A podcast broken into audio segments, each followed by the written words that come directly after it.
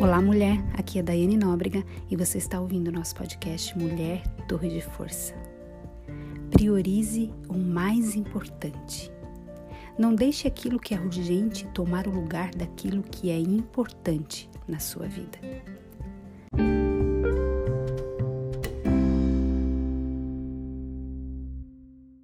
Marcos, capítulo 1, verso 35. Tendo-se levantado alta madrugada, saiu, foi para um lugar deserto e ali orava. Pessoas de sucesso priorizam, elas sabem o que precisa ser feito imediatamente e o que pode esperar até mais tarde. Pense em um CEO de ponta ou em um atleta profissional. Tantas horas dedicadas, foco intenso e inúmeros sacrifícios feitos ao longo do caminho. Saber o que e como priorizar é fundamental. Então vamos falar de Jesus, Deus em carne. Até mesmo Jesus deu um exemplo de priorização. No Evangelho de Marcos, onde nós lemos, temos um vislumbre das pressões do dia a dia de Jesus no início do seu ministério. Ei, criatura, deixa eu te dizer um negócio, presta atenção.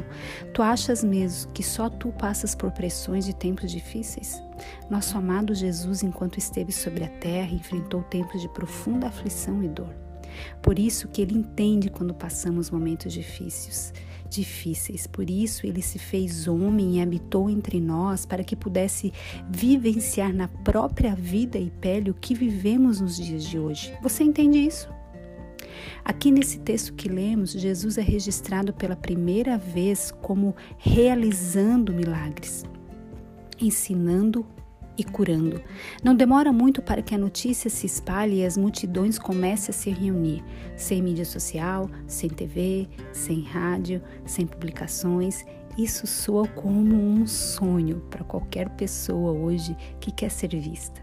Na verdade, o aparente sucesso inicial poderia facilmente ter se tornado uma distração. Mas o que Jesus fez? Depois de um dia inteiro de ministério, Jesus se levanta cedo para orar. Eu amo isso em Jesus. Enquanto ainda estava escuro e sacrificando um sono bem merecido, Jesus escolheu começar seu dia com seu Pai. Jesus sabia que precisava de tempo para ser restaurado, revigorado e renovado. Ele precisava de encorajamento e força para o dia seguinte. Ou, se o próprio Jesus precisou desse tempo reservado para orar, meditar, se fortalecer, por que achamos que nós, réis mortais, não precisamos disso? Jesus nos mostra que o compromisso mais importante de cada dia é aquele, que, é aquele primeiro encontro com Deus.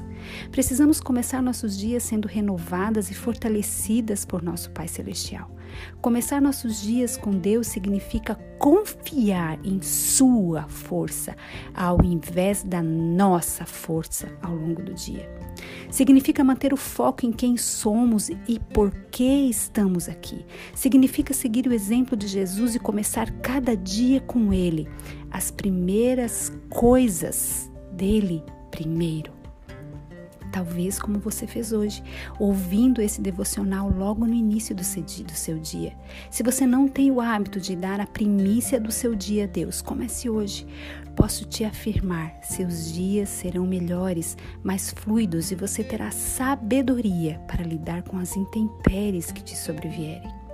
Jesus regularmente demonstrou a importância de passar um tempo sozinho com Deus. Quer fosse acordar cedo para começar o dia com uma oração ou ir a seu Pai em meio aos estresses e incertezas do dia a dia.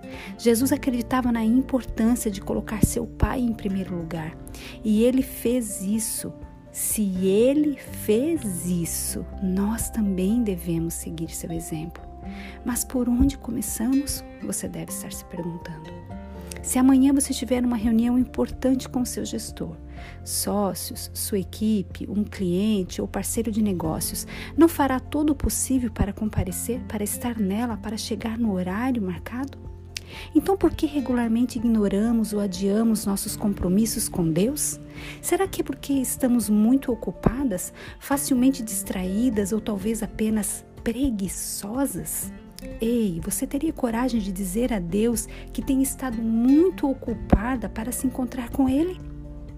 Jesus anseia por estar com você todos os dias, mulher.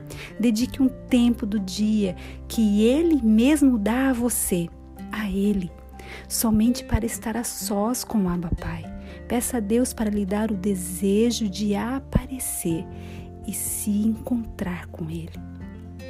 Procure um lugar no secreto, em um horário não caótico e ore a Deus para que você ouça sua voz e direção. Abra seu coração para Deus e deixe Ele ministrar na sua vida. Pense no seu relacionamento com Deus e como você pode priorizá-lo a partir de hoje. Você só vai conseguir ouvir a doce voz do Espírito Santo quando você der prioridade a Ele. Ei, mulher, você é forte e corajosa. Você é uma torre de força.